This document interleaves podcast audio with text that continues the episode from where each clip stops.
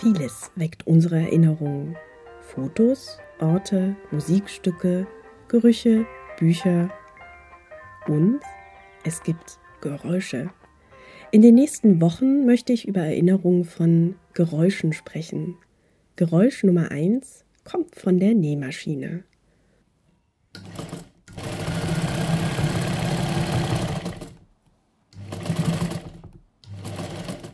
Es wäre vermutlich gelogen, wenn ich sagen würde, dass das Geräusch einer Nähmaschine mich als Kind jeden Abend in den Schlaf begleitete, so wie es Erich Kästner in seinen Kindheitserinnerungen schildert, obwohl seine Mutter die Heimarbeit dem kleinen Erich zuliebe bald aufgab, da er beim Rattern der Nähmaschine nicht einschlafen konnte. Meine Mutter arbeitete nicht als Schneiderin obwohl sie nähen konnte.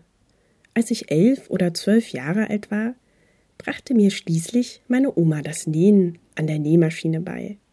Im Kinderzimmer von meiner Schwester und mir stand bereits vorsorglich eine Maschine mit Fußantrieb.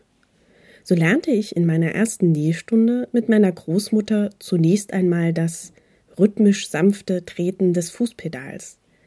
Denn bei zu schnellem Treten konnte die Nadel brechen oder viel schlimmer, traf sogar den Finger. Als ich das Treten einigermaßen beherrschte und auch wusste, wie man den Stoff führt, fingen wir an mit dem Nähen.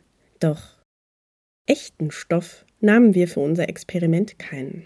Da meine Großmutter noch zur Kriegsgeneration gehörte und sie ihr Leben lang improvisierte, war sie es gewohnt, aus etwas Altem etwas Neues zu schaffen. Sie nähte aus einem Mantel für Erwachsene einen für Kinder oder trennte einen Strickpullover auf, um daraus wieder etwas Ansehnliches für ihren Nachwuchs zu stricken. Deshalb begann folglich meine erste Nähstunde mit einem Papiertaschentuch. Ich glaube, ich habe mich damals gefragt, ob das überhaupt zum Nähen taugt, aber es ging. Meine Oma machte es möglich. Und so probierten wir auf einem immer winziger werdenden Taschentuch sämtliche Sticharten aus. Oft blockierte die Maschine, weil sich irgendein Faden verhedderte.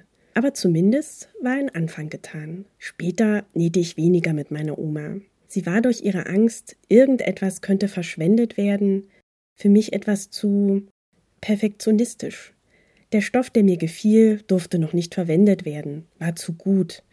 Ich unternahm lieber allein zu Hause meine eigenen Versuche an der Maschine, verzweifelte, und manchmal kam das missratene Stoffknäuel danach einfach in den Müll oder der Rock ungetragen in den Schrank. Es wäre vermutlich gelogen, wenn ich jetzt sagen würde, ich würde nicht gern gut nähen können, um mir womöglich meine ganze Garderobe selbst zu schneidern. Doch ich fürchte, dafür bin ich einfach zu ungeduldig aber eine Nähmaschine besitze ich trotzdem.